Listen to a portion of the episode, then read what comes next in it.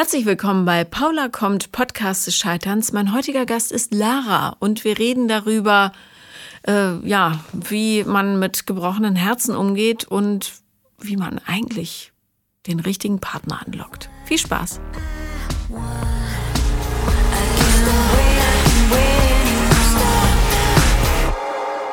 Herzlich willkommen, Lara. Hi, Paula. Hat dich jetzt überrascht? Ja, dass ich das schon los. Ja. Ja.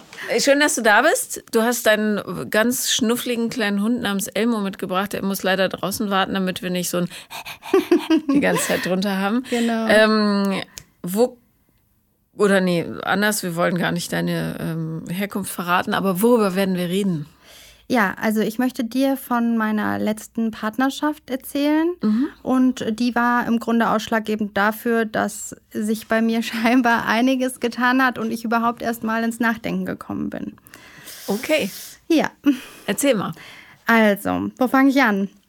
Ähm, ich habe oder ich komme aus einer längeren Beziehung. Meine vorherige Beziehung war sieben Jahre und da habe ich mich getrennt, war dann ungefähr vier Monate Single und habe dann meinen jetzigen Ex-Freund über Tinder kennengelernt. Wer hätte es gedacht? Genau. Wieder nicht ausgehalten, alleine zu sein. Tatsache, ja. ja, Ja. es ist wirklich so. Und ähm, habe ihn über Tinder kennengelernt. Und an dem Tag, als wir uns kennengelernt haben, ist er für vier Wochen verreist ins Ausland.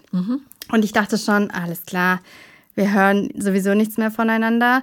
Und äh, dann war es aber doch ganz anders und er hat mich tatsächlich jeden Tag kontaktiert, mir Sprachnachrichten übers Handy geschickt, ewig lang. Wir haben dann Handynummern ausgetauscht. Und so standen wir dann vier Wochen in Kontakt, jeden Tag mehrfach, haben abends telefoniert.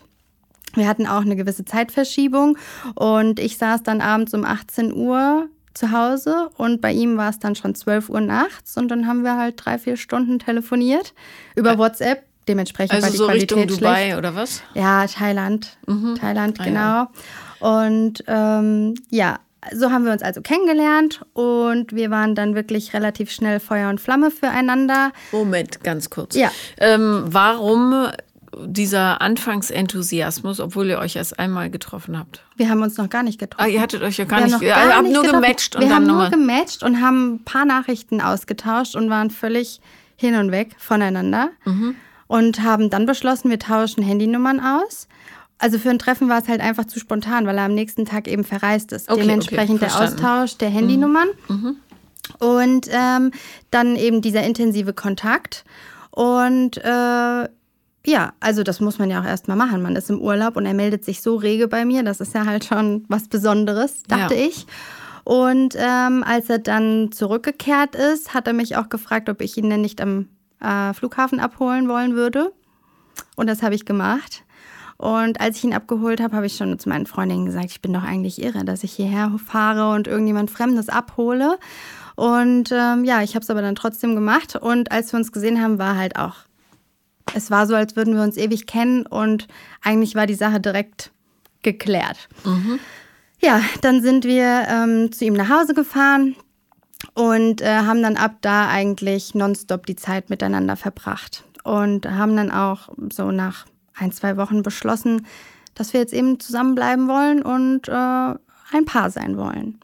Ja, genau. Ähm, zu dem Zeitpunkt war meine Wohnsituation ein bisschen schwierig, weil ich eben aus dieser langen Beziehung kam und musste dann notgedrungen erstmal wieder zu meinen Eltern ziehen, vorübergehend. Das heißt, ich war in meinem alten Kinderzimmer sozusagen, ja. Und äh, dann haben wir also recht schnell entschlossen, eigentlich nach drei Monaten, dass ich dann zu ihm ziehe, vorübergehend. Und ähm, wiederum zwei Monate später war dann meine Eigentumswohnung, die ich zuvor gekauft habe, einzugsfähig. Und dann sind wir gemeinsam in meine Eigentumswohnung gezogen. So, ähm, bevor wir in diese Eigentumswohnung gezogen sind, habe ich aber schon gemerkt, dass er irgendwie so ein bisschen nachdenklich wurde und sich nicht mehr so sicher war. Du sprichst ja immer von dieser Drei-Monats-Regelung. Die waren da schon rum. Also dementsprechend dachte ich mir, okay, es kann nicht so viel passieren. Und ähm, er war aber schon immer ein bisschen nachdenklich und hat überlegt, ist es wirklich das Richtige, was wir jetzt machen? Aber wir machen das jetzt. So. Genau, und dann lief eigentlich auch alles wirklich wunderbar und wir hatten so für uns beschlossen, wir wollen zusammenbleiben. Wir wollen heiraten, wir haben dann darüber gesprochen, wie wir uns das alles vorstellen und alles hat gepasst, die Freunde, die Familie, einfach alles hat gepasst. Wie viele Monate wart ihr da zusammen? Zu dem Zeitpunkt waren wir sechs Monate zusammen dann, mhm. genau. Und es hat wirklich alles wunderbar gepasst. Und äh, wiederum zwei Monate später ist dann leider seine Mama ganz plötzlich innerhalb von zwei Wochen verstorben. Und ähm, das hat natürlich ja alle aufgewühlt, ihn ganz besonders. Und ähm, ziemlich zeitgleich haben wir auch festgestellt, dass ich schwanger bin. Mhm. Genau. Ihr habt absichtlich nicht verhütet. Ja, wir haben, also ich habe die Pille nicht genommen. Seit Jahren habe ich die Pille nicht genommen. Er wusste das und für ihn war das auch genauso okay. Also wir waren uns quasi einig, dass wenn etwas passieren würde, das dann eben so wäre und wir dazu stehen würden. Mhm. Genau. Ja, und dann war das halt auch so, dass wir das, ja, eine Woche nach der Beerdigung im Grunde der Mutter festgestellt haben, dass ich schwanger bin.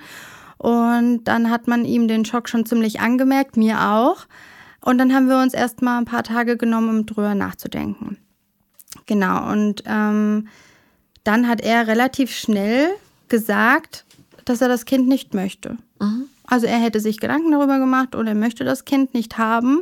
Und das war natürlich für mich äh, totaler Schlag ins Gesicht, weil damit habe ich ja gar nicht gerechnet. Das war ja entgegen dem, was wir vorher besprochen haben oder worüber wir so äh, gesprochen haben. Naja, nicht nur das, sondern es ist auch immer ein bisschen äh, schwierig, wenn man nicht verhütet und sich dann wundert, äh, dass eine Schwangerschaft entsteht. Also ja, und er sagte, er, ähm, er vertraut mir. Wenn, wenn ich halt sage, okay, wir haben halt jetzt so die ganz fruchtbaren Tage, da passen wir dann halt auf, ja, ähm, und ansonsten, also wir, wir Aber haben Verhütung nicht ist, verhütet. Also Verhütung ist, ist doch nicht deine Aufgabe, ist doch ein ja. Gemeinschaftsprojekt. Ja. Und es war klar uns beiden, dass etwas passieren kann, weil, ja. ja. Und das war aber auch so okay für beide, sonst hätten wir es ja so nicht gemacht. Genau. Ja, und als er mir das dann gesagt hat, ist für mich eigentlich komplett die Welt zusammengebrochen, weil ich das gar nicht verstehen konnte, dass er sich dagegen entscheidet. Ich wollte zu dem Zeitpunkt eigentlich auch noch kein Kind. Ähm, aber ich habe mir gedacht, gut, wenn es jetzt so ist, wir lieben uns von ganzem Herzen, wir haben beschlossen, dass wir zusammenbleiben wollen, dann, äh, ja, dann machen wir das jetzt. Ja, dann, dann wird das jetzt cool. Ja, und ich habe mir dann auch erstmal gedacht, naja, jetzt warte mal ein paar Tage und er wird sich schon umentscheiden. Aber er blieb bei seiner Meinung vehement. Und er hat dann auch mit, seinem, mit seiner Familie gesprochen und die haben ihn auch nochmal darauf hingewiesen, dass er sich das wirklich gut überlegen sollte. Und er ist dabei geblieben, er möchte das Kind nicht. Und dann haben wir Gespräche zu Hause geführt, wo er mir gesagt hat, also wenn ich mich dafür entscheiden würde, wäre das für ihn das Zeichen, dass wir keine gemeinschaftlichen Entscheidungen treffen können und dann würde er gehen. Mhm. Das war natürlich, ja. Da wusstest du alles, was du wissen musstest. Ja, ja. Im Nachgang, genau das habe ich im Nachgang zu meiner Familie, zu meinen Freundinnen gesagt. Aber in dem Augenblick war mir das nicht klar. Mhm. Genau. Und dann habe ich natürlich versucht, ihn umzustimmen, habe mit ihm darüber geredet. Wir waren gemeinsam beim Frauenarzt. Also wir haben alles gemeinsam gemacht. Und ich hatte halt die Hoffnung, dass sich doch noch mal was ändert in seiner Entscheidung. Aber er blieb dabei, es hat sich nichts mehr geändert. Und ähm, dann sagte er auch irgendwann zu mir, also er möchte, dass ich eben ja abtreibe, ansonsten würde er gehen. Und dann habe ich gesagt, alleine ist es für mich keine Option, ein Kind zu bekommen, weil das einfach für mich komplett meiner Vorstellung widerspricht. Und ich fühle mich auch dem nicht gewachsen ganz alleine ein Kind großzuziehen. Ja. Also es wäre was anderes, wenn ich in einer, in einer Ehe oder in einer Partnerschaft wäre, man würde ein Kind gemeinsam bekommen und daraus würde sich irgendwann eine Trennung entwickeln. Dann würde ich auf jeden Fall sagen, klar, ich ziehe das durch, ja. Mm.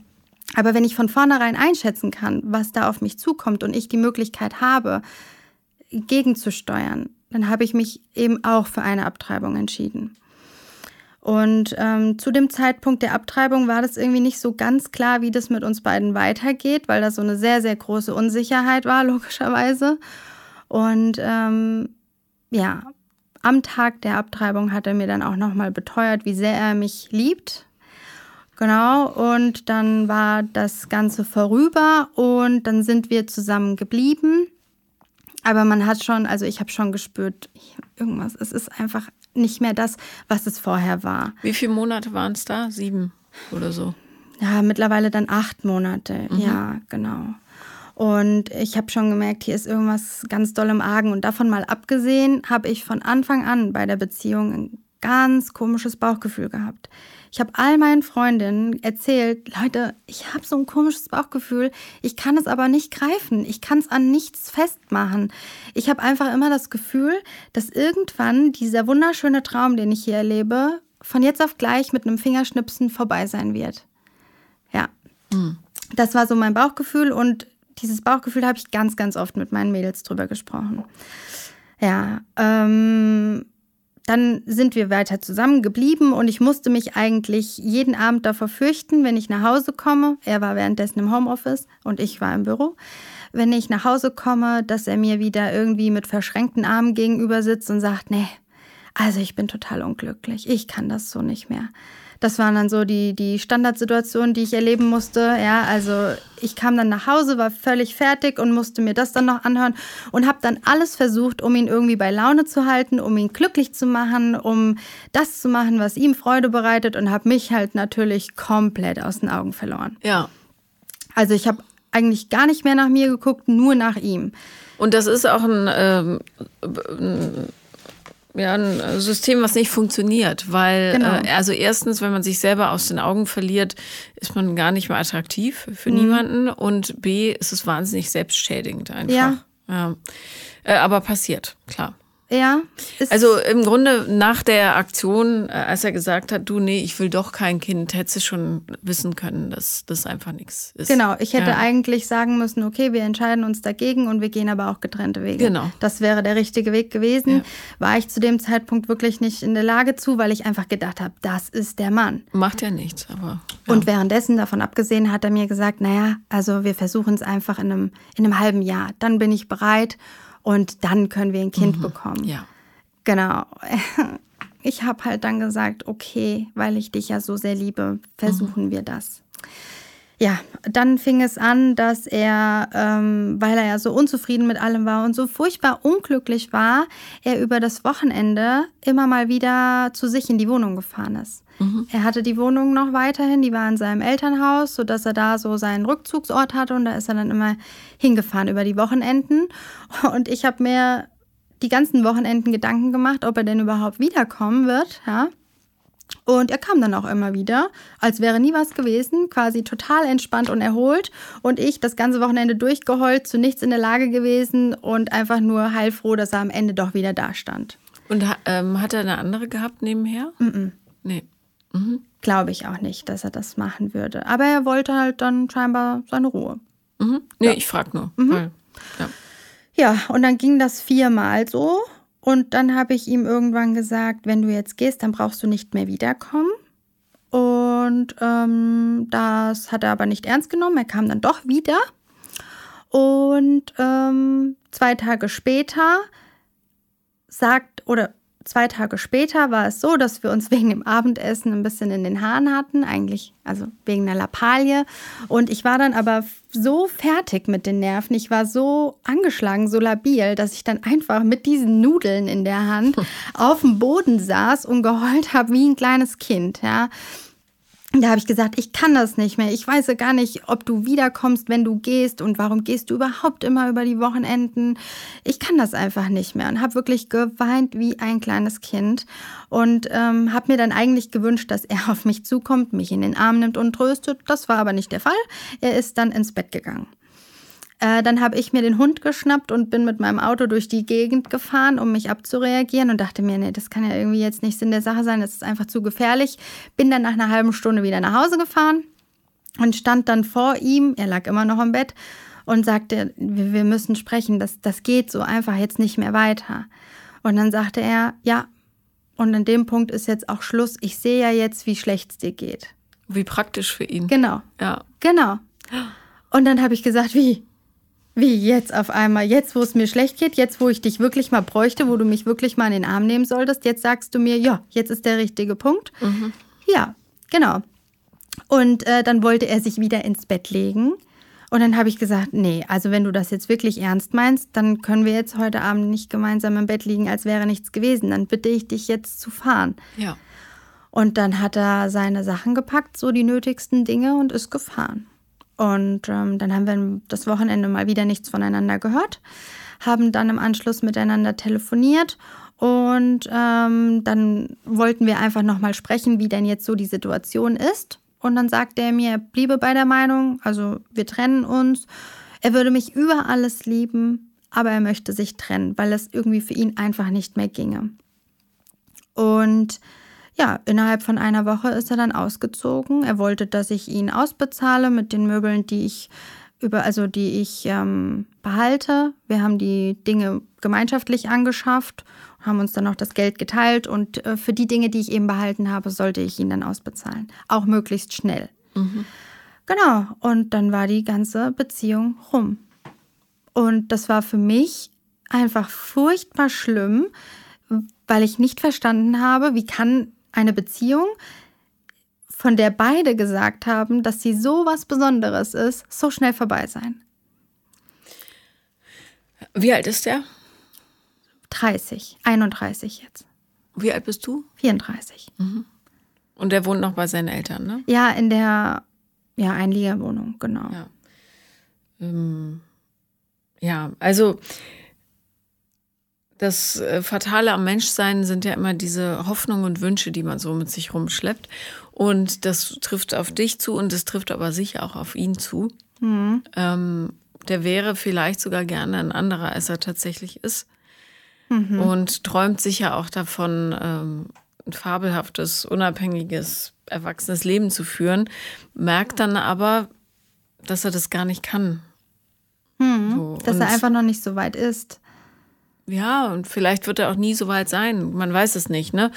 Aber ähm, es gibt ja immer eine, einen Unterschied zwischen dem, was man sich wünscht und dem, was Realität ist. Ja. Und dieses, dieses Schauspiel aufrechtzuerhalten, das gelingt eben nicht so wahnsinnig lange. Und man kann, ja, und da nehme ich mich selber gar nicht aus. Äh, ich habe auch auf Dinge nicht reagiert, obwohl ich wusste, eigentlich ist es ja schon ein eindeutiges Zeichen, ja. Äh, auch meinerseits so, dass ich da nicht so all in bin. Hm? Ähm, mhm. An diesen Kleinigkeiten, äh, wobei eine Schwangerschaft jetzt keine Kleinigkeit ist, aber äh, so gemeinsames Konto anlegen oder so, wo, was so Commitment erfordert, merkst du eigentlich, ist derjenige wirklich drin oder nicht? Das war aber ge gegeben. Ein Konto hat ging. Ja, das war alles gegeben. Also mhm. wir haben alles gemeinschaftlich gemacht und das Konto hatten wir zusammen. Wir haben die Kosten geteilt. Das war alles. Mhm. Na gut, ähm, die Anfangseuphorie hat er vielleicht noch ein bisschen mitgespielt ja. äh, und schlussendlich, aber wenn es dann an die großen Entscheidungen genau. ging, äh, die Frage ist, hätte er die Wohnung mit dir zusammengekauft zum Beispiel? Vielleicht Glaube ich nicht. nicht. Ja. Ja. Ähm, ja, aber wenn dann jemand sagt, lass uns Kinder kriegen und wenn es dann soweit ist, ach nee, ja. doch nicht, dann hast du eigentlich all die Informationen, die du brauchst. Und das muss ja, ja nicht mal böse gemeint sein von der Person, aber es geht halt gerade nicht. Ne? Ja. Und was man häufig macht, ist bei diesen Ad-Hoc-Entscheidungen, wenn man sagt, so, das ist es jetzt wirklich, ja, wenn man zum Beispiel aus einer Beziehung kommt, die nicht so erfüllend war oder so, dass dann die nächste so überladen ist mit allem, was es jetzt leisten ja. soll, äh, dass man sich dann selber so ein bisschen in die Ecke treibt und einfach ähm, ja nicht keine authentischen Entscheidungen trifft. Hm. So, ne? Und dieses Lass uns heiraten und Kinder kriegen war sicher äh, eine romantische Vorstellung für ihn auch.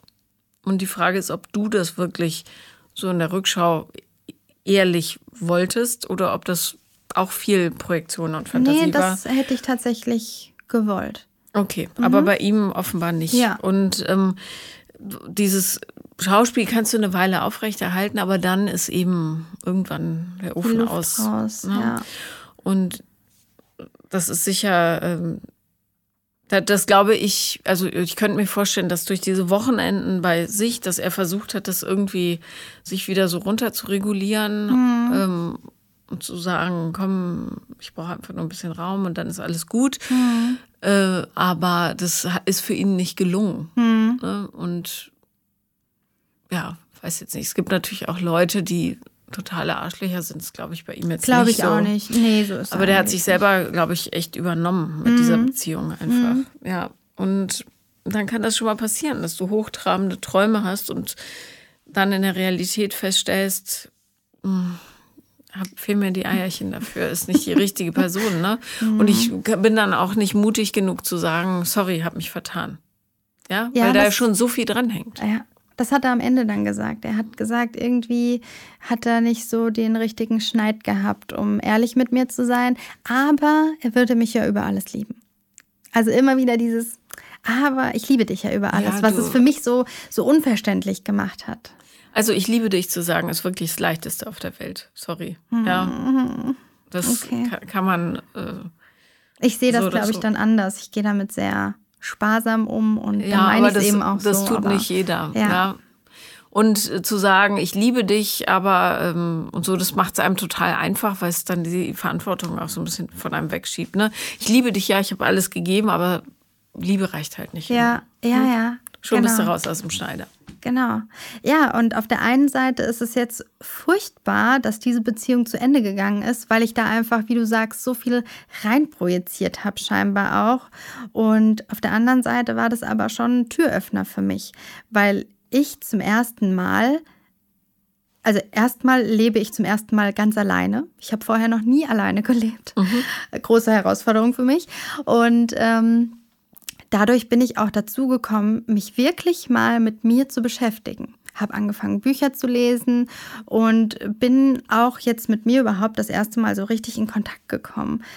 Und ich würde mal behaupten, dass ich schon immer ein sehr gutes Gespür für Menschen hatte, aber das nie gelernt habe anzuwenden oder ähm, danach zu handeln. Mhm. Also meine Impulse, die mir mein Bauchgefühl oder meine Intuition gegeben habe, die waren immer da und ich habe die immer schön abgetan. Immer. Und aktuell versuche ich eben einfach drauf zu hören mal und äh, ja, danach zu handeln. Ja, gut. Ja. Gut. Und äh, wenn man da schafft, so eine ehrliche Kommunikation mit sich selber hinzukriegen und dann auch harte Schnitte machen kann ja, weil man sagt, es tut mir leid, was weiß ich, Sabine, ich bin seit 20 Jahren immer mit dir samstags Eis essen gegangen, aber in Wahrheit will ich das gar nicht mehr. Mhm. Sowas. Mhm. Äh, dann kommst du immer einen Schritt näher an dich ran und an das, was du äh, wirklich willst. Ne? Mhm, ne? Und dann ja. äh, bist du irgendwann so gut fein getunt, dass dir ja sowas nicht mehr passiert. Also beziehungsweise das Leben ist ja nicht, du kannst es nicht alles gefahrlos hier so, ne? Mhm. Ab und zu wird es wehtun und man muss weinen und ja. äh, vielleicht wird einem hier und da das Herz gebrochen, aber äh, zumindest fällst du nicht in die ganz, ganz großen Löcher rein. Ja, genau. Und das ist dann, dann hast du eine große Freiheit. Das, das muss das Ziel sein, wirklich ja. jeden Tag angstfrei leben zu können. Ja, genau. Angst ist auch sowas, was mich begleitet und ähm ja, was mich jetzt oder was ich durch die Bücher, die ich bisher gelesen habe, erfahren habe, ist Hast du meins gelesen, das aktuelle? Ich bin dran. Ich bin okay. dran. Es okay. liegt äh, zu Hause beziehungsweise im Hotel. Ähm, was ich aber jetzt vorab gelesen habe, war das Buch Das Kind in dir muss Heimat finden mhm. von Stefanie Stahl. Und ähm, ja, dadurch hat sich, glaube ich, auch einiges aufgetan. So was ganz Entscheidendes, wovon ich dir erzählen wollte, ist zum Beispiel, also jeder hat ja die negativen und die positiven Glaubenssätze und ich würde mal behaupten, ich habe schon den einen oder anderen positiven. Ich habe aber auch einen ganz entscheidenden negativen. Und zwar haben mir meine Eltern irgendwie immer um die Ohren geworfen. Ach, du bist aber auch so anstrengend. Und was hast du denn jetzt schon wieder gemacht, wenn du dich mit einer Freundin gestritten hast? Mhm. Also grundsätzlich. Ja. Kindergarten, Grundschule, Schule, Abi, jetzt in Beziehungen, wenn eine Beziehung zu Bruch gegangen ist, immer, oh, was hast du denn jetzt schon wieder gemacht? Was, mhm. was hast du denn jetzt schon wieder gemacht? Du bist aber auch so anstrengend. Und ähm, ist ja nicht so schön. Das mag vielleicht für jemanden jetzt erstmal ja nicht so dramatisch klingen. Für mich ist es aber sehr dramatisch, weil mich das eben von klein auf begleitet. Und egal, ja, wirklich egal, welche Auseinandersetzung man im Leben hat, ob beruflich, privat, in der Beziehung, was auch immer, ich, mich verfolgt sofort dieser eine Glaubenssatz, oh, was hast du jetzt eigentlich schon wieder gemacht? Du bist doch diejenige, die hier dran schuld ist. Naja, und das sorgt halt dafür, ähm, dass du nicht traust, dich wirklich zu zeigen. Genau. Ne? Und äh, zu deiner Beruhigung, ich glaube, jeder oder jede, die diesen Podcast hört, ähm, weiß, dass das ein schlimmer Satz ist. Ja. Ja, also du musst es nicht klein machen. Äh, das ist schrecklich, wenn ein Kind sowas hört. Ja. Also, und darum, ja, und wenn du dich selber nicht zeigst, kannst du eben auch keine Partnerschaft auf Augenhöhe führen. Genau. Mhm. So bin ich nicht authentisch. Ja. Und das ist so ein großer Punkt, wo ich jetzt eben versuche, irgendwie ja, dran zu gehen. Ich habe jetzt erst die ersten Schritte gemacht. Das war jetzt für mich schon ein Ding von drei Monaten überhaupt rauszufinden, dass ich diesen Glaubenssatz habe. Ähm, aber das ist ja schon mal hm? ja, eben. Erste Hürde, Absolut. Ne? Also, und das ist ja wichtig, ja. Wenn man äh, schon mal zumindest ein Stückchen des Kerns angekratzt hat, dann muss man nur noch weiter buddeln. Also, ich hoffe, dass sich da nicht noch mehr auftut, aber. Da wird sich noch mehr auftun, dass die äh, einerseits schlechte Nachricht, die gute Nachricht ist aber, je mehr du rausholst, desto schneller wächst du. Ja. ja. Und ähm, ich kann dir nur aus meiner Erfahrung sagen, du musst vor dem Echtsein keine Angst haben. Weil sich automatisch die Menschen um dich rumsortieren, die zu dir passen, zu deinem echten Ich, ne? nicht zu dem Show-Ich, das nicht anstrengend ist und nichts macht und immer gefällig ist und so weiter. Mhm. Ähm, die Leute, die dich dann verlassen werden, die passen nicht zu deinem echten Ich. Ja, das ist also kein Verlust ja, aber sobald ich einen Verlust erleide, egal welcher Art. Einen scheinbaren Verlust? Einen scheinbaren Verlust, genau, suche ich ja erstmal die Schuld bei mir. Ich weiß, dass es dann eigentlich oder dass es dann jetzt mein Glaubenssatz ist, der mich da malträtiert, aber ich komme aus diesem Gedankenkreis schlecht raus. Mhm. Also dann ähm, sagst du dir, oh, jetzt gebe ich mir wieder die Schuld? Ähm, da muss ich, glaube ich, mal ein Stück zurücktreten. Äh, wie kann ich mich, ja, oder mein inneres Kind in dem Fall, mhm. äh, in den Arm nehmen? Ja, dann denkst du dir, entweder du sagst, ähm, so wie meine Freundin, ähm, ach Liebchen, das kennen wir doch schon. Mhm. Ja? äh, das ist doch gar nicht so. Mhm. Und, und drängst das Gefühl aber nicht weg, ne? Weil das Gefühl ist ja für dich real ja. da in dem Moment. Ähm, du musst bloß verstehen, dass es nicht, äh, also A, nicht real ist, mhm. ja, sondern im Grunde eine Antwort deines Traumas ist. Ja. Ähm, und dass es vor allem keine Gefahr für dich bedeutet. Ne? Also nehmen wir an, gib mir mal ein Beispiel, wo du denkst, äh, wo du so einen Verlust erlitten hast und wo du denkst, ich bin schuld dran. Ja gut, der, der letzte große war natürlich das Ende der Partnerschaft, wo ich dann ganz klar nur die Schuld bei mir gesehen habe. Ja, okay. Also ähm, da könnte man jetzt nach allem, was du jetzt erzählt hast, mhm. auch sagen, ein Verlust war es nicht. Ne? Ja. Das war ein Trennungsschmerz. Ja. Der ist, ähm, den kann man auch nicht wegmachen, der ist einfach da.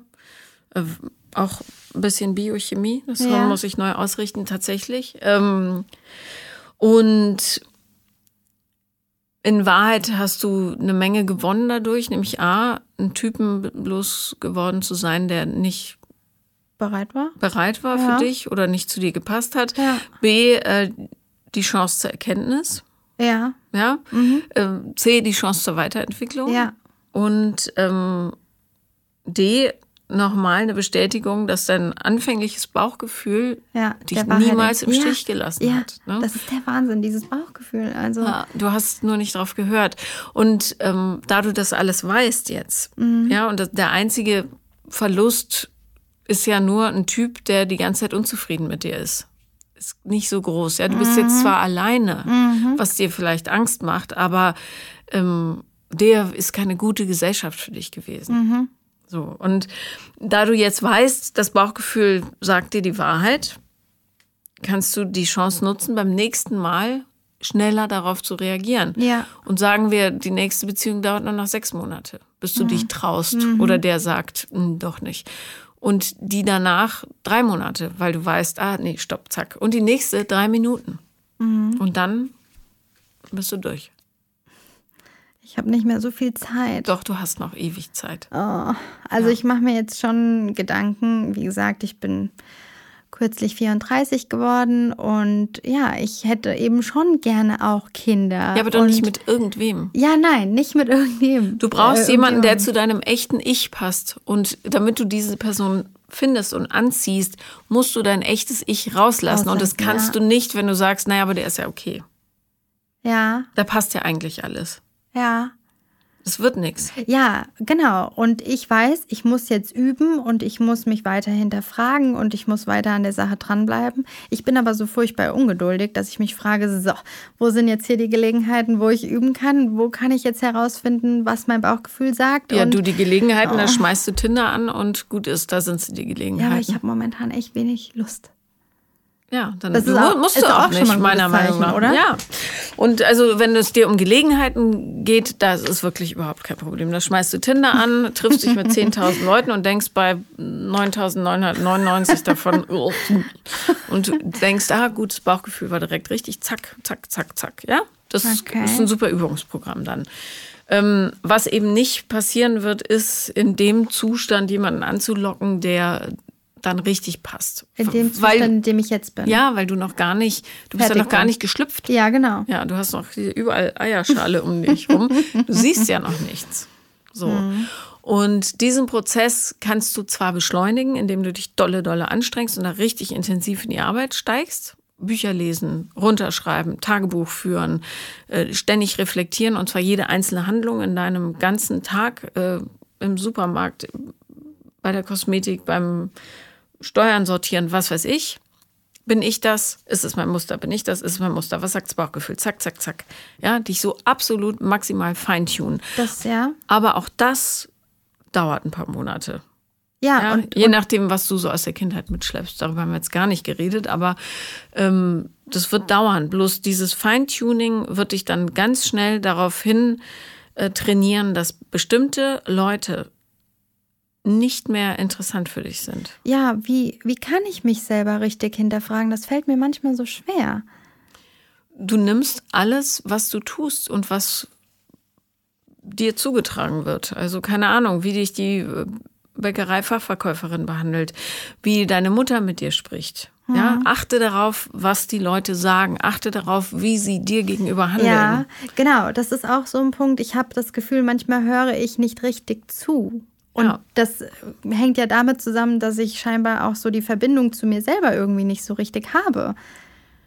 Naja, oder dass du vielleicht ähm, unbewusst oder bewusst ein bisschen Angst vor, ja, so vor der Erkenntnis hast. Das ist ja super leicht. Das Leben in der Oberflächlichkeit ist easy, ja. Es wird Ja. einen nicht richtig fröhlich machen, aber äh, man kann das schon durchziehen. So. Ja, aber irgendwie ist es auch nicht so, man, man spürt ja ständig, dass da irgendwas noch ist. Achte darauf. Wenn du irgendwas spürst, geh dem nach. Okay. Und zwar egal wo. Wenn du das Gefühl hast, in diesen Bus steige ich jetzt nicht, dann mach's nicht. Ja, Selbst wenn es zum zeitlichen Nachteil führt. Wenn du das Okay. Gefühl hast, in diese Kneipe will ich heute nicht, obwohl alle Freundinnen schreien, doch, hurra, dann mach es nicht. okay. Und je mehr und radikaler du das machst, desto schneller wirst du dich entwickeln. Okay, also für mich war jetzt hier kürzlich schon, äh, war es schon mega, weil ich war zu einem Abend eingeladen bei einem Freund und ich hatte einfach wirklich überhaupt keine Lust auf diesen Abend. Und ähm, habe mich, ab. Mhm. genau, ich habe mich tatsächlich dazu entschlossen, abzusagen. Und dann saß ich auf der Couch und dachte mir, hä, mega, ich habe jetzt echt zum ersten Mal einfach abgesagt und sitze jetzt hier, äh, esse meine Schokoriegel und gucke Fernsehen. Also, da Ja. war ich schon stolz auf mich. Super. Und da kommt es dann immer noch drauf an, äh, ob du das erwachsen machst oder so aus dem kindlichen Ich. Ne? Ähm, wenn du deinem Freund sagst, ich ähm, habe keine Lust, weil äh, ich muss noch meine Steuererklärung machen, äh, obwohl das gar nicht stimmt, Ja. wird dir das irgendwie merken. Wenn du aber sagst, du, es tut mir total leid, du weißt, ich mag dich sehr und ich verbringe echt gerne Zeit mit dir, aber heute habe ich ein ganz großes Bedürfnis danach, Ja. einfach mich mit Schokolade voll zu stopfen und zu Hause zu sitzen. Ja. Dann bist du authentisch. Das habe ich so gemacht. Gut, und das, Das ist für die so anderen gemacht. Leute viel, viel einfacher, damit umzugehen. Und das wird dann auch jeder verstehen. Und wenn er gesagt hätte, du blöde Kuh, ich lade dich nie wieder ein, dann ähm, ist es nicht so ein Premium-Freund. Ja. Ne? Das ist dann eher für die zweite Reihe. So. Okay. Und wenn du das bei allem machst, nehmen wir an, was ist so deine konfliktbehaftetste behaftetste Beziehung in deinem Leben? Ich würde mal sagen, es sind aktuell meine Arbeitskollegen. Okay. Ähm, wenn du, also jetzt mal vorausgesetzt, du benimmst dich da nicht total illoyal und wie ein kleines Arschloch, ja. Ähm, wenn, nenn mal ein Beispiel, was passieren könnte. Also was tragen die an dich ran, was irgendwie Ja, also ist? bei uns im Büro wird eben, leider hat sich das Team jetzt ein bisschen verändert und ähm, dementsprechend wird da eben ganz viel hinterrücks gesprochen und ich sehe das und äh, ich bin es einfach leid. Ja, super Gelegenheit. Ah. Ähm, so, ja, Leute, die hinterrücks sprechen äh, und nicht das ab und zu mal so ein bisschen ablästern, nicht sehr hilfreich ist. Und man weiß aus Studien auch, dass es tatsächlich so ein Sozialkit ist, Gemeinsamkeiten schaffen damit. Mhm. Ähm, es ist grundsätzlich natürlich doof, vor allem wenn es Konflikte sind, die man eigentlich klären müsste. Also Ja. wie ich finde, Frau X ist viel zu faul oder was weiß ich. Ja. So, und dann ähm, gehst du einfach hin zu den Personen und sagst, hört mal, ich habe gehört, ähm, dass ihr findet, Frau X ist viel zu faul. Lass uns doch mal gemeinsam überlegen, ähm, wie wir das lösen können. Oder vielleicht ist Frau X einfach wahnsinnig erschöpft. Ich habe gehört, dass sie alleinerziehend mit sieben Kindern ist. Ja? Und dann Okay. sagen die, das, das, das habe ich gar nicht gesagt und so weiter. Dann sagst du, okay, äh, dann wurde mir das falsch zugetragen, aber lass uns doch trotzdem mal darüber reden. So, wenn du klar bist und aber sachlich korrekt und nicht emotional, sondern deine echten Bedürfnisse auch mit ähm, äh, mit ja einer gewissen persönlichen Entblößung zum Besten gibt, Ja. werden die Leute nicht äh, dir wehtun, garantiert nicht. Das Also hat halt immer was mit Scham zu tun. ja, ne? genau. Also diese Scham ist so ein ganz großer Verhinderer Ja, ja. des authentischen Ich. Genau. Und die musste irgendwie ähm, beiseite schaffen. Ein super Trick, äh, mit dem ich äh, gut umgehen kann, zum Beispiel, ist zu sagen, ich schäme mich sehr, das anzusprechen. Aber es ist mir trotzdem wichtig. So, und dann hast du die Scham nach vorne Schon, geholt. ja. Jeder sieht sie und weiß, aha, sie schämt sich dafür. Äh, aber ja, wir müssen es trotzdem besprechen und dann ist die, kann die dir, also ist die keine Gefahr mehr für dich. Ja? Ähm, oder ich, ich schäme mich, dir das zu sagen, aber ich bin ähm, seit 20 Jahren verliebt in dich. Dann ist es alles nicht mehr so arg. Ja, mit der Scham verbindet man eben eine gewisse Schwäche. Genau, und die Gefahr, abgelehnt zu werden. Ja, Bloß, es lehnen dich nur die Leute ab, äh, die sowieso nichts mit dir zu tun haben wollen. Ja, und aber kann dich auch nicht jeder lieben. Nein, das weiß ich und das ist auch okay. Aber wie willst du diese Situation im Büro dann umgehen? Gerade wenn Ja. es offensichtlich wird, dass es Leute gibt, die einen einfach nicht mögen. Wenn man feststellt, wir mögen uns einfach nicht. Ja, und dann gehst du hin und sagst, du, ähm, Simone oder was weiß ich, ich habe das Gefühl, ähm, du ähm, magst mich irgendwie nicht. Das beschäftigt mich total. Ja, ähm, weil ich, ich habe immer das Bedürfnis, so von allen gemocht zu werden. Das ist einfach mein Ding. Ähm, aber ich finde, wir können trotzdem gemeinsam gute Arbeit leisten. Lass uns doch mal überlegen, wie wir irgendwie eine Kommunikationsebene finden, auf der das möglich ist. Klingt schon sehr einladend, ja. Ja, und dann wird die eine Erleichterung verspüren, weil A, du wahrscheinlich gar nicht das Monster bist, was sie in dir sieht, sondern du bist eine, die äh, ein bisschen, ja, so so sehr Gefühle zeigen kann und äh, häufig sind diese Sachen reine Missverständnisse. Also weil der eine denkt, die ist bestimmt so und der andere denkt, die Ja. ist bestimmt so. Ja. Äh, Und da niemand miteinander redet, aus Scham Ja, genau. äh, Verletzlichkeit zu zeigen, baut sich das riesig auf und dann gibt es dann Mobbingvorfälle und was weiß ich. Also ist es besser hinzugehen, Höschen runterlassen, richtig weit und zu sagen, du, ich, äh, das macht mich total unglücklich, wie das läuft. Lass uns doch mal überlegen. Ich habe das Gefühl, du magst mich gar nicht. Ähm, ich würde mir wünschen, dass wir da irgendwie einen anderen Umgang mitfinden. Oder ich würde gern einfach mal, lass uns doch mal um den Block gehen und gucken, wer wir eigentlich sind. Ja. Das ist häufig so. Das klingt so furchtbar leicht immer, wenn du da. Nee, das ist super schwer. Aber ähm, weil man, weil man sich ja geniert und zittrig Ja, wird ja, und ja. äh, anfängt zu schmitzen und nicht weiß, was los ist. Aber wenn du es einmal ausgesprochen hast, ähm, gleitet das wie so ein warmes Messer durch die Butter. Verspreche ich dir. Und Okay. die meisten Konflikte lassen sich mit, ähm, mit so, ja, mit dem Zeigen deines wahren Ichs absolut bewältigen. Ja, es sei denn, du hast mit Psychopathen zu tun, aber das ist echt selten der Fall. Okay. Ja? Okay, Bei. Psychopathen hilft gar nichts, aber das Ja, sind also, die Kollegen meistens nicht, nee, sondern die denken, nicht. die ist bestimmt zu Hause und dann hat sie äh, Marmor, das poliert sie den ganzen Tag und äh, dann da, nie gönnt sie einem und so weiter. Ja, die wissen aber nichts über dich, Ja. weil du immer äh, so eine Fassade da vor dir rumträgst. Genau, genau, das ist das. Ja. Und ich bin halt eben auch, ähm, ja, die Vorgesetzte. Und dementsprechend, ja, muss man eben auch mal Dinge dann ansprechen können, die etwas unangenehmer sind. Und Ja, dann sag doch, Aha. tut mir leid, ey, ich habe neulich ähm, XY angesprochen und ich glaube, ich habe mich ein bisschen im Ton vergriffen oder es kam vielleicht falsch rüber. Ich wollte mich da nochmal erklären, warum ich manchmal auch so wahnsinnig pedantisch bin. Ne? Mhm. Das kommt daher, dass ich als Kind, jetzt nur als Beispiel, ja, muss gar nicht auf dich zutreffen, Ja. als Kind totales Chaos erlebt habe und für mich bedeutet, wenn jemand das nicht ordentlich aufstapelt, äh, ist es für mich eine Gefahr.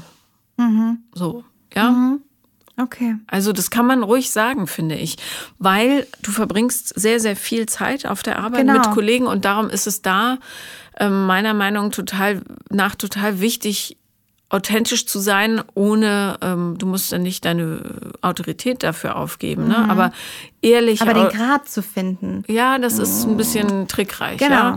Aber ähm, ehrliche Autorität ist zehn Millionen Mal besser als so falsche Autorität ne? oder, oder so konstruierte Autorität. Und ähm, dasselbe gilt für alle zwischenmenschlichen Beziehungen. Es ist besser, Schwächen zuzugeben, als Stärken vorzuspielen. Ja, das sind Punkte, die muss ich eben noch anwenden. Also häufiger anwenden. Ja. Ich denke darüber nach. Ähm, Ich, ich nehme mir jetzt auch das Gespräch mit dir zu Herzen und werde versuchen, es eben häufiger anzuwenden. Aber ja, sich gedanklich erstmal wieder darauf bringen, hey, Moment, du bist jetzt gerade in der Situation, denk mal drüber nach. Das ist halt schon schwierig. Ja, Ja. aber ähm, darum ist, sind so Team-Events total wichtig, Ja. weil du da die Leute ein bisschen kennenlernst. Und zwar immer ohne Alkohol, ne? Ähm, damit sich keiner beschämt, so. Ja, Ähm, aber so Teambuilding-Geschichten, dann gehst du ausschließlich mit Leuten, die ein Problem mit dir haben in der Gruppe. Ja, aber oder zu zweit idealerweise, damit da keine Rudelbildung stattfindet. ja, Ähm, aber wenn du Probleme mit deinen ähm, Angestellten hast, musst du das direkt, direkt ansprechen. Direkt mit denen. Sagen, ich glaube, es gibt Missstimmung zwischen uns. Ja. Es tut mir total leid, weil wir haben ja alle dasselbe Ziel. Ja, und wie, wie wollen wir miteinander umgehen oder wie kann ich es für dich angenehmer gestalten? Ja, dass du das Gefühl hast, du kommst gerne zur Arbeit. Das würde mich interessieren. Und was hast du für Kritikpunkte an mir? Ja, Angestellte dürfen äh, Vorgesetzte auch kritisieren. Was, was kann ich deiner Meinung nach besser machen? Frag die. Oh Gott, wie soll ich dann mit der Kritik umgehen? Ne? Das wird dann für mich schwierig. Aber ja. und auch verstehen, ihre Kritik kommt aus ihrer Ja. Sichtposition, ja. Ähm, und dann, äh, man kann aus jeder Kritik was lernen. Ja, wenn die sagt, du bist immer so zickig und besonders Donnerstagnachmittag, wenn Stress ist, dann sagst du, okay, vielleicht bin ich wirklich ähm, manchmal unsachlich. Woran liegt denn das eigentlich? Mhm. Ja. Ähm, ehrlich und zugewandt. Und das bedeutet nicht, dass du die alle mögen musst, aber ähm, du musst dich verständlich machen für Leute. Ja, und wir müssen, wie du schon sagst, die Zeit miteinander in Frieden irgendwie verbringen auf der Arbeit und konstruktiv und nicht damit, dass man übereinander spricht oder ich mitbekomme, dass ständig nur übereinander gesprochen wird. Also Ja, dann sprich das offen an Ja. und sag, dass, ähm, dass dich das sehr beschäftigt und äh, auch ein bisschen traurig macht, weil du eigentlich nicht so ein Arbeitsumfeld schaffen wolltest, wo das nötig ist. Ne? Warum die das Gefühl haben, dass das so wichtig für sie ist. Oder wo sie sich nicht gesehen und gehört fühlen. Und nicht alles, was sie sagen, wird dir gefallen. ja, Ja, aber es wird sicher das eine oder andere daran wahr sein. Ja, ja, das glaube ich auch. Und, und dann ist es für alle angenehmer. Ne? Und äh, wie gesagt, man kann durchaus Leute haben, die man persönlich nicht mag, aber deren Qualitäten man trotzdem schätzen kann. Hm. Ja, da hast du recht. Ja. Also das muss ich dann auch nochmal angehen. Ich habe jetzt aktuell also mit mir und dann damit. Das ist alles genau das Gleiche. Das ist alles genau das Gleiche, nur verschiedene Themenfelder. Aber weißt du, ich habe dann aktuell keinen Raum, in dem ich einfach mal zur Ruhe kommen Doch, kann. Doch, zu Hause. Da denke ich ja dann über mich nach. Ja, aber das äh, verstört dich ja hoffentlich nicht. Nein, nein, nein, es ist einfach nur anstrengend. Also ja, dann, ich sehne wenn, nach. wenn du, wenn du äh, wirklich so einen leeren Raum haben willst, dann musst du genau. ähm, dir ein sportliches Hobby suchen. Tanzen, äh, irgendwas, wo die Energie abfließen kann. Ja? Okay.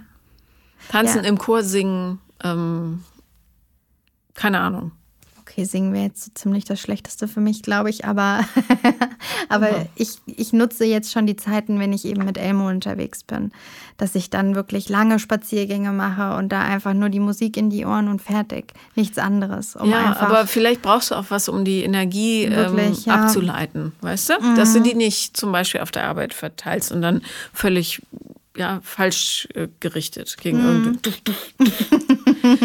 ähm, okay. irgendwas, wo du mal dich richtig auspowern kannst. Ja. Ja, das, könnte täte sein. dir sicher gut. Okay. Dann bist du auch nicht so rigide, weißt du? Ja, ja, ja, ja, ja. Genau, das ist nämlich das. Ich brauche ja. irgendwas. Ja. Okay, also muss ich mir jetzt was suchen. Mhm. Und das macht ja auch Spaß.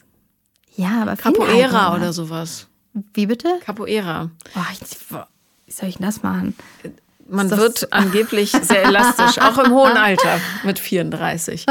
Also das ist am Anfang bewegst du dich natürlich wie ein Kühlschrank da, aber ähm, das oh ist ja eine Übungssache und es kommt nie darauf an, wie etwas aussieht, sondern wie es sich anfühlt.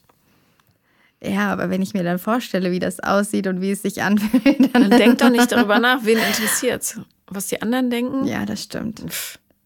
Ja, ich, wir, wir haben hier sogar um die Ecke bei mir zu Hause so, so einen Laden, so einen Kampfsportladen. Ja. Irgendwie wird es schon was für mich geben, vielleicht. Ja, okay. Ja. Kümmere ich mich drum. Ja, musst du, wenn es mit Boxen ist, musst du halt die Nägel ein bisschen kürzen. Ne? Aber das macht ja nichts. Nein, ja. das macht nichts. Also ja, das würde ich dann in Kauf nehmen dafür. Ja, eben. Also. Okay, also dann werde ich das auch nochmal angehen. Und ja, Paula, jetzt eine Frage habe ich noch. Bitte. Ich habe jetzt natürlich große Angst, dass ich nie wieder jemanden finden werde, ja. für den ich so empfinden kann. Ich glaube schon und ich habe schon die, wie soll ich sagen, die innere Gewissheit, dass ich irgendwann wieder jemanden finden werde. Das ist nicht das Problem, sondern einfach, dass ich jemanden finde, bei dem die Gefühle so groß sind. Also ich bin da schon ein paar äh, Zeiger weiter auf der Uhr. Ähm, und ich kann dir sagen, du wirst jemanden finden. Und dieses Gefühl, das du jetzt hast, haben alle, die verlassen worden sind. Alle. Alle überall auf der Welt. Mhm. Und das kann ich dir leider nicht nehmen. Aber eines Tages wird jemand kommen. Und du wirst bereit sein, wenn du dich in der Zwischenzeit um dich und deine Themen kümmerst. Gut. Versprochen. Na gut, die gehe ich jetzt an. Versprochen. Sehr schön. Danke, dass du da warst. Vielen Dank, Paula. Danke. Das war Paula kommt, Podcast des Scheiterns. Und wenn ihr auch mal dabei sein wollt, dann schreibt mir auf Instagram, The Real Paula Lambert bin ich da. Danke.